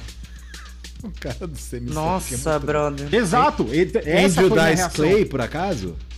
É, é, eu acho que é isso. Imagina, não é esse brother. Não, não é ele. É o cara Não. do, semi, do Closing Time lá, ele produziu. Não, sei solo mais do- Sonic, mas eu não sei quem é o nome do cara, não. É, Mas então, esse cara do Semi Sonic é o cara também que ajudou a produzir a Dell, gente. então, assim, Dan que- Wilson. Dan Wilson. Go Figure. Cara, pra mim Ah, é então. Neil Diamond. Ah, boa, Rodrigo. Esquisitíssimo Então, também. esquisito também. Não, aí eu fui ouvir o disco do Neil Diamond, né? Cara, e Neil aí? Diamond é, é música pop ruim para brancos americanos que moram no Kansas, né? Total. Então, Ah, deve ser memó- memória afetiva, vai saber. Damian Rice, muito. Que, que, que, velho. Quem que é Damian Rice mesmo? É, Damian vai- Rice, nossa, também tá ali, tá perto. And so it is. Ah, é o irlandês que o seu Jorge fez o cover lá. Na, na, dizer, na, na, Carolina. na, na. Cara, ele produziu Jovanotti, cara. Por Eu favor. não sei o que, que é isso. Eu tô vendo esse nome aqui na lista, eu não sei que merda. Boa é. lembrança, Luciana. Jovanotti, cara, é um artista italiano que, assim, não dá, Brasil. Não dá. Ele é ruim em qualquer instância. Qualquer Giovanotti é a mistura de Jeová com Eros Ramazotti. Puta, eu falei Bom. isso. Nossa, Acaba. Brasil. Em Então, 2009. uma boa noite pra vocês, caros ouvintes. Esse foi o Iconoclastas dessa semana com o Rodrigo falando a groselha. Ai, ai, ai. É, Interlúdio? interlúdio musical, é isso? Então vamos com a escolha de Júlio Pagani ou Feijão. O que você escolheu? Eu não, eu não escolhi, mas eu posso escolher aqui agora. Que que é em- a gente tá nos 2000 aqui. Não, É. você pode escolher o que você quiser. Aqui a gente não tá respeitando o, o tempo. Ó, se você quiser também tem mais um artista bizarro que eu não achei que ele fosse produzir, que é a Lady Gaga. Verdade. Mas a Lady, Lady Gaga, Gaga, ele produziu também? não vale a pena nem ser mencionado, mas tudo bem. É, é, O Oh. Zé Paulo tá muito. Desculpa. Vai, fala. Tô esperando Vamos- aqui. Feijão se decidir. Ele tá agora, tipo, sailing and smoking. Vai. Vamos, vamos no Mars Volta lá. Ah, mas não é falado. tomate, não. Qual do Mars Não, Volta eu- você quer? É, pode ser Inertiatic ESP. É a segunda música do Bill Austin The Comatorium. The Tá Laws ligado the quem foi o baixista, né? Você Oi? sabe quem foi o baixista dessa música? Você sabe? Não, quem foi o baixista dessa música? Nosso amigo Flea, Ah, do foi. Red Hot Chili Peppers, sim. Ó, Explica muita coisa, hein? Então vamos com... E a guitarra, John Frusciante. Então vamos embora. Era, era o Red Hot mas Chili é- Peppers. É não, quase. mas aí, mas como. É, mas convidado, Não, né? Porque dá pra escutar é. o, o, o Omar ali. Eu sou É que teve um brother que parece que morreu no meio do período lá. Por isso que ele aproveitou os caras do Chili Peppers pra ajudar. Só isso. Os que ainda não tinham morrido. Mas enfim, vamos de É. The Mars Volta com Inertiatic ESP do álbum The Loosed in the Comatarian. E a gente volta na sequência com mais Rick Rubin para vocês. Este é o Iconoclastas Tijuana Connection.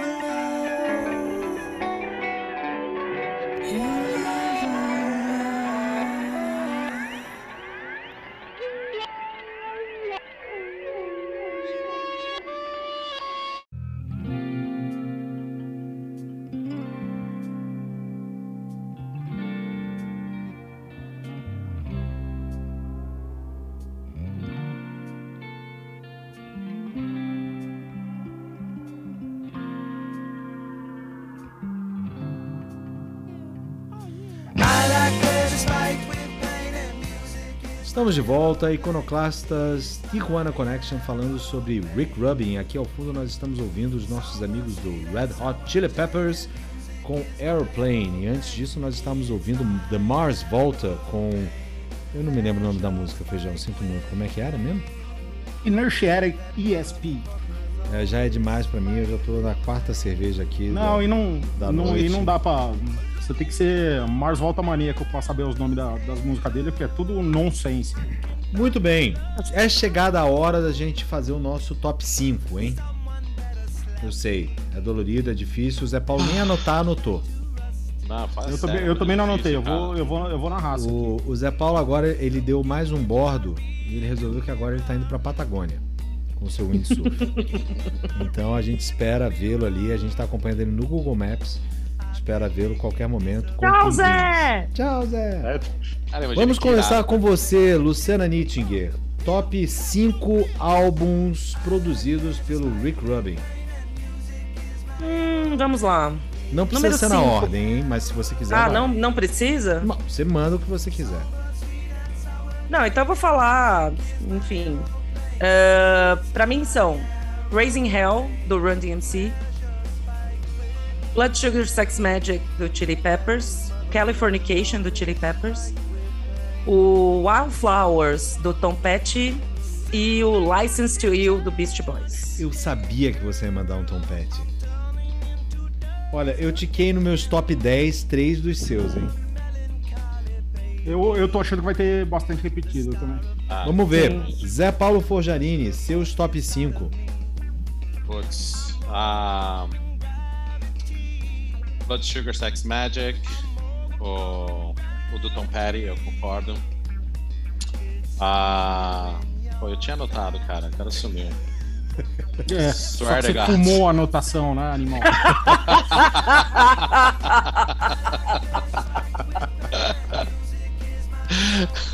Ele empolgou no The Mars Volta, começou a enrolar o papel e queimou, né?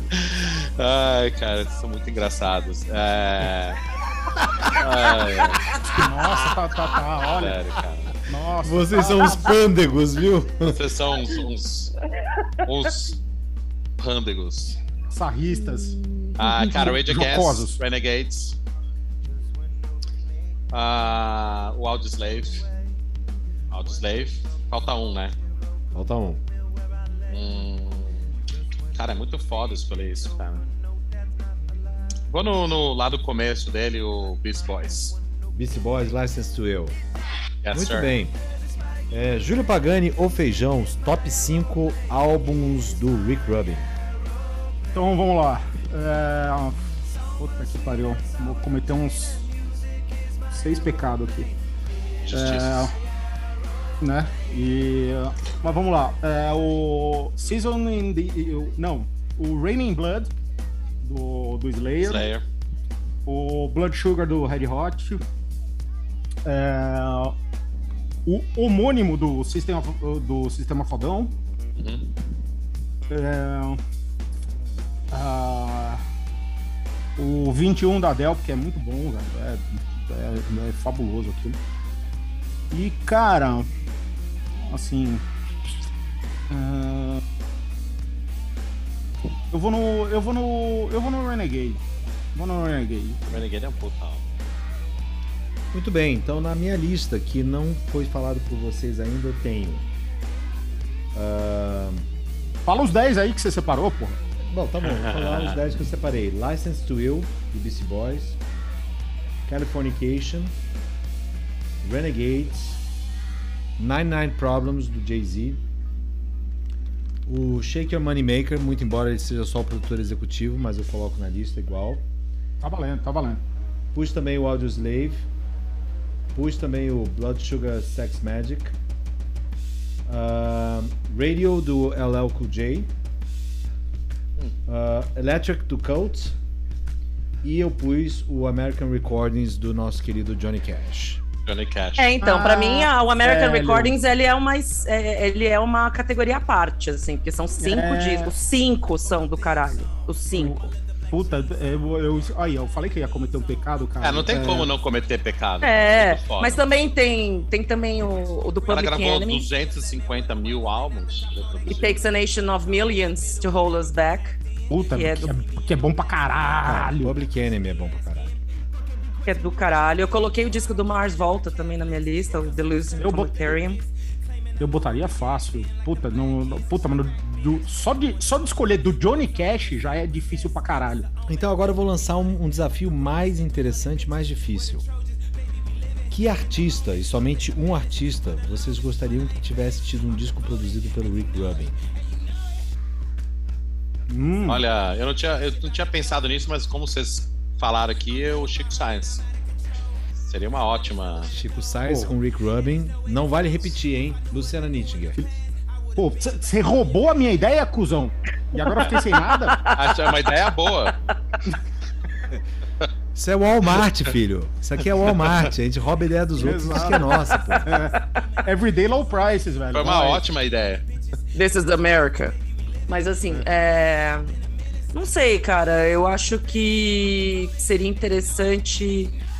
Uh, sei lá. Deixa eu pegar uma banda que. Cara, eu vou falar a primeira banda que me veio à cabeça, não sei porquê, que é The Cure. Acho que seria legal. Olha! Seria legal. Seria Ótimo, interessante. Seria bem interessante. Júlio Pagani. Cara, eu vou na linha de bandas esquisitas, já que ele gosta de, de, de produzir umas coisas meio estranhas de vez em quando. Autoramas, velho, produzido por Rick Rubin. Olha Nossa, seria estranho mesmo. Ficaria bom, mas ficaria Seria bom, eu acho. É, então, já é legal. Já é legal, ficaria melhor. É, então, eu acho que dava jogo, velho. Aliás, vou, vou, vou escrever pro Gabriel, falar pra ele mandar umas fitinhas lá pro, pro cara. Cara, eu, eu consegui listar três aqui pra mim. Fala, listei quais? De La Soul com o Rick Rubin. Hum, Ficaria seria muito fino, bom. hein? Eu acho que ia ficar bem legal. Sim. Eu listei na linha de bandas não tão mainstream assim, eu listei Molotov com o Rick Rubin. Porra, ia ser do caralho mesmo. Puta, ia brilhar também, hein? Dois baixos com o Rick Rubin, hein? Ia Nossa. ficar interessante. E cara, essa sim, poxa, se isso acontecer antes de eu morrer, eu, mesmo velhinho, vou lá pra ver, cara. Que é Gorilas com Rick Rubin, cara. Nossa, mas puta, será Ah, que é ficaria legal isso também, hein? o duelo de titãs ali, né? Duelo de titãs, cara. Damon Albarn contra Rick Rubin. Cara, Caralho. Blur já ficaria legal com. Cara, Rodrigão, Blur já ficaria do- legal. Você falou do De La Soul, me veio o. O. Ah, caralho. Deep Shadow Soul, Urban Square. O Urban Dance Urban Squad. Death Squad. Ah, Pode ser. O, Cha o Childish Gambino, velho. Com... Childish Gambino. Childish com- Gambino com ficaria Rubin, bem cara. legal. This Mas- is America. Mas a gente tá falando de, de uns caras que são. Você acha que o Ricky Rub é bom, tão fodido assim, que ele conseguiria produzir um álbum do Los Hermanos e ser bom? Uh, Se bem que ele produziu um álbum do Strokes, né, cara? Que é quase Los Hermanos. Então. É, e tal. Não... Assim. Cara, é, ele produziu Kid Rock. Eu nunca ouvi o álbum do Kid Rock, mas eu sei que é ruim.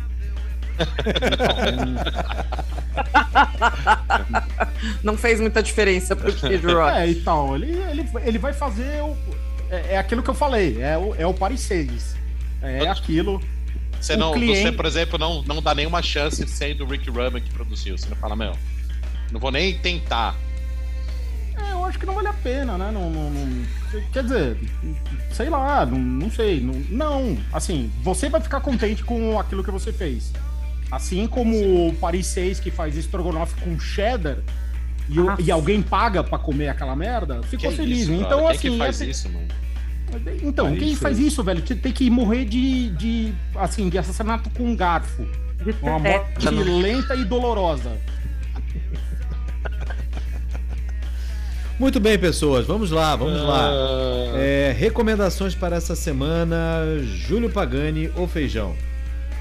É, Cara, eu vou no pop aqui. Eu, eu tô vendo uma, uma animação da Marvel que chama What If. Cara, eu li sobre isso. E aí, hein? Eu vou dizer Cara. que é do caralho. Velho, é mais legal que os filmes, cara. Porque é psicopatia. É, o, o que que aconteceria se o, o, o T'Challa fosse o Star-Lord? O que que aconteceria se se o Doutor Estranho, ao invés de quebrar a mão, tivesse o coração partido por uma mulher? Nossa. e tal, num... Cara, Sim, é, e, é uma, e, e tudo isso e tem uma figura misteriosa que tá ali, que é o The Watcher, que ele não interfere, ele só observa. E aí ele faz uns comentários e tal. Hence the name. Cara, Tipo, Deus. Ok. não porque ele não interfere. É, é tipo Deus mesmo, porque Deus também O não nosso interfere. Deus né? não Porque- interfere. O Deus dos gregos, Não, é. já diria o nosso professor Cláudio, ele interferia pra caceta. O Exato, nosso Deus então, é. ocidental não, né? Não, não, não faz nada. Vide, vide hoje, né? Vide É. pandemia. vídeo, vídeo Brasil hoje. É, Val- Valeu, vide- Deus.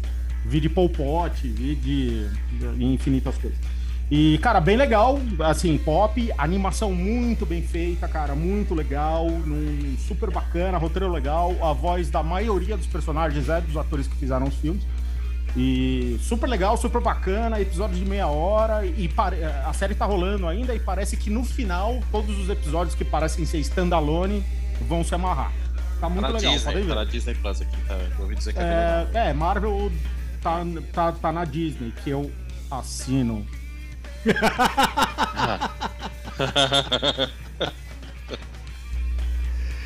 Muito bem, Luciana Nittinger. Cara, a minha indicação dessa semana é uma, é uma comédia que eu acabei assistindo na madrugada de um desses dias por aí. E eu não consegui dormir de tanto que eu ria. É um filme que chama Irmão de Espião. É com o Sacha Baron Cohen, nosso querido Borat. né? Borat. Bruno. E, e ele faz um. O irmão de. Ele é um torcedor de futebol inglês, hooligan, meio aquelas, né? Aquelas coisas que só pensa em beber e tal. E ele descobre que ele tem um irmão que trabalha no MI6. Então o filme é uma mistura meio de ação com comédia, só que são. É filme dele, né? Do Sasha. Então, assim, são coisas bizarras que acontecem. Aonde Tem uma você cena viu que o isso, irmão. Lu? É, tá onde? Eu, eu, eu vi no FX, eu vi na TV mesmo, no- na TV a cabo. Então eu não, não sei. se- eu acho que tem na Amazon Prime Video, se eu não me engano, tá? Mas é, o filme é muito engraçado, que é trash, é o, é o Sasha, entendeu? Então, assim, tem uma cena que o irmão dele toma umas. É, um, um zarpado com veneno, não sei o que, ele toma um zarpada no saco. E aí ele vira pro Sasha e fala assim, cara, tem que chupar o veneno pra não fazer efeito nos próximos 60 segundos. E, tem a- e mostra a cena, entendeu? O cara tirando o saco pra fora. E, cara, é bizarro. Assim, vale muito a pena. assim, Ai, é ai, ai. surreal. Zé E ele se Paulo- apaixona por aquela gordinha que fez Precious. Não sei se vocês lembram daquela gordinha Sim. que fez Precious. Sim. Então, que, que vira o amor da vida dele no filme. Então, é bizarro, assim. Então, Mas é eu série recomendo. ou É um série ou filme. É um filme. Filme. Ah, Irmão de não- espião. E é, vale no muito a pena, cara. Muito No bem. streaming tem, é. Zé Paulo Forjarini, sua recomendação. Cara, tem no Netflix, entendeu? Tem o American Masters Inventing David Geffen. Ah, bem legal de assistir. É uma história interessante, né? Muito legal. Grande figura. Grande figura, Geffen Grande Records. figura. Muito bem. Eu tenho duas, são dois filmes, cara. Um bestinha, mas que tem uma uma uma premissa muito interessante que é o Free Guy com o nosso querido Ryan Reynolds. Puta, é legal mesmo. É bem divertido o filme, cara. É legal. É bem Passa divertido. tempo. Passa tempo super legal. Passatempo super legal, bem feito, os efeitos especiais são ótimos, a premissa é muito doida, cara. Muito doida. E, e ele é engraçado, né, cara? Não dá pra ver Cara, filme sério é- com é Ryan Reynolds. Impressionante, velho. Ele é, ele é o primeiro galã engraçado que eu vi no cinema depois do Cary Grant, cara. Não, Ele é, realmente- Agora que ele se assumiu como canastrão, velho. Nossa, e que ele só cara. tem um papel. Não, puta, e ele eu faz, acho do caralho. ele faz, Ele faz, faz graça bem. dele mesmo. É, é muito, Sim. é muito bem feito o filme mesmo e, e realmente vale a pena. Não tá em nenhuma plataforma, isso você só consegue ver no momento é, Patchwork ali, no Patchwork não, Patch Eye, que é no nosso querido momento Piratex, mas vambora. E o outro, cara, foi um filme que eu vi ontem, tá no HBO Max. Eu vinha evitando esse filme há três anos.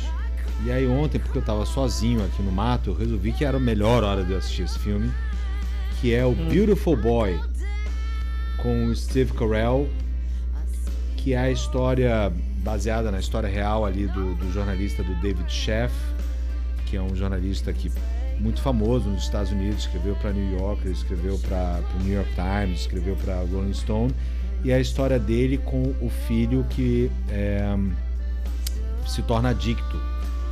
E puta, cara, é um filme muito bonito, sem nenhum melodrama, nenhum melodrama, muito, muito, muito bom.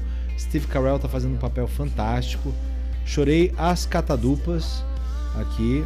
E assim, vale porque é um filme bem feito, cara. E uma história puta, importante de uma pandemia que, graças a Deus, ainda não graçou aqui nas terras brasileiras, mas que nos Estados Unidos é terrível, que é a pandemia do crystal meth. Então, assim, puta, vale a pena ver ali. Tá no HBO Max. Então, quem quiser, vá correr atrás. É, tá, na, tá na Amazon também. Tá na Amazon também? Tá, tá, eu acabei de ver aqui. Muito bom, cara. Vai atrás porque realmente é muito bom filme. Ah, Zé Paulo acabou de dar um bordo, agora resolveu que ele vai para a Austrália. Então, ah, com isso, a gente encerra esse programa de hoje, ainda sem saber o que há de ser de nós na semana que vem. Zé Paulo provavelmente se conectará das ilhas Papua Nova Guiné. É, e onde ele estará cercado por nativos. É, Para onde o vento me levar? Onde o vento me levar, eu estarei. muito bem. Assim, Ai, que bonito. Já diria o biquíni gente. cavadão, vento, ventania. Puta, acaba Nossa. logo esse programa. Cara, a gente, foi, a gente foi com o programa tão bem, Zé Paulo. Tinha que chegar nesse final e você lembrar de Biquíni Cavadão. Pelo amor de Deus. Bom, só nos falta a indicação de Zé Paulo Forjarini, que vai indicar Biquíni Cavadão. Não, ele já já indicou. eu, mano. falta Luciana Nittinger. Me perdoe, Lu. Também já desculpe. indicou. Não, Luciana A não comédia. indicou, não. Só, só por, só porque eu indiquei a música pop, que eu sabia que ninguém ia indicar. Você, Ah, você você me deu uma. de indi- Você indicou uma- o. Ed Sheeran. Ed Sheeran. Ah, claro. Qual que você quer do Ed E- Sheeran mesmo, bonitona? É Don't. Que é. Porque, na verdade, o Rick Rubin, ele foi produtor executivo desse disco, o Multiply, mas, na verdade, ele produziu diretamente duas músicas só, que é a Don't e Bloodstream, que são as duas músicas que eu O, acho legal o do Ed Multiply Sheeran. é o, o penúltimo disco do, do Ed Sheeran, né? Ou é o Divide? É o antepenúltimo. É o Antepenúltimo. Certo. É porque- o antes do Shape of You, essas biroscas É, todas. o, o Eu- último eu é tenho- uma grande porcaria, pelo amor de Deus. Eu, eu Não, temo mais é- por uma por uma epidemia de Ed Sheeran do que uma epidemia de metanfetamina. Não, mas você não se preocupe, porque o Ed Sheeran já estragou agora, ele já tá mofado já nesse último disco, então não vai ter epidemia disso. Tá mofado disso. Muito bem, então terminaremos com Don't do Ed Sheeran. É, a gente se vê na semana que vem, a véspera de feriado aí. Então vamos pensar um assunto bem interessante para falar com todos. Zé Paulo, que agora está mostrando as gaivotas que bailam no céu. Está preparado para fazer o seu tchau, tchau, tchau, Zé Paulo? Opa, vambora. Então tá bom. Pessoal, para vocês que estão no meu Zoom, um beijo muito grande. Para vocês que não estão no meu Zoom, um beijo maior ainda. Fiquem tranquilos, fiquem bem e a gente se vê na semana que vem. Tchau! Tchau, tchau, tchau, tchau.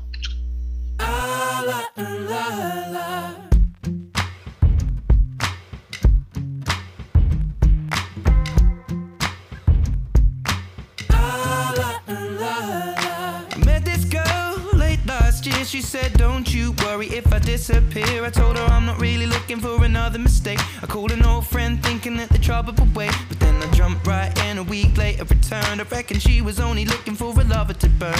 But I gave her my time for two or three nights. Then I put it on pause until the moment was right. I went away for months until our paths crossed again. She told me I was never looking for a friend. Maybe you could swing by my room around 10. Baby, bring the lemon and a bottle of gin. We'll be in between the sheets till the late AM. Baby, if you wanted me, then you should have just said she's singing. I Don't win my love. That heart is so cold. All over my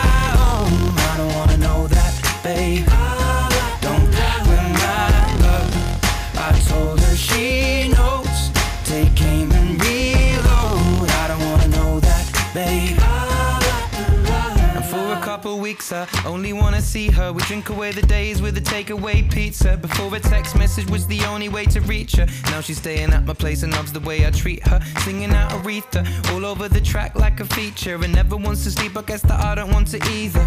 But me and her, we make money the same way. Four cities, two planes the same day. And those shows have never been what it's about. But maybe we'll go together and just figure it out. I'd rather put on a film with you and sit on the couch. But we should get on a plane or we'll be missing it now. Wish I'd have written it down the way that things played out. When she was kissing him, how I was confused about. Now she should figure it out while I'm sat here singing. La, la, don't win my love. That heart is so cold. Babe.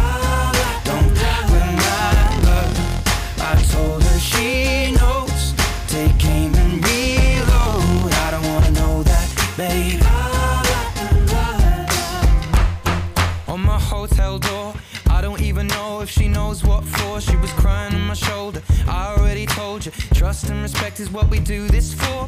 I never intended to be next, but you didn't need to take him to bed, that's all. And I never saw him as a threat until you disappeared with him to have sex, of course. It's not like we were both on tour, we were staying at the same hotel floor. And I wasn't looking for a promise or commitment, but it was never just fun, and I thought you were different. This is not the way you realize what you wanted, it's a bit too much, too late, if I'm honest. And all this time, God knows I'm singing. Don't win my love, that heart is so cold, all over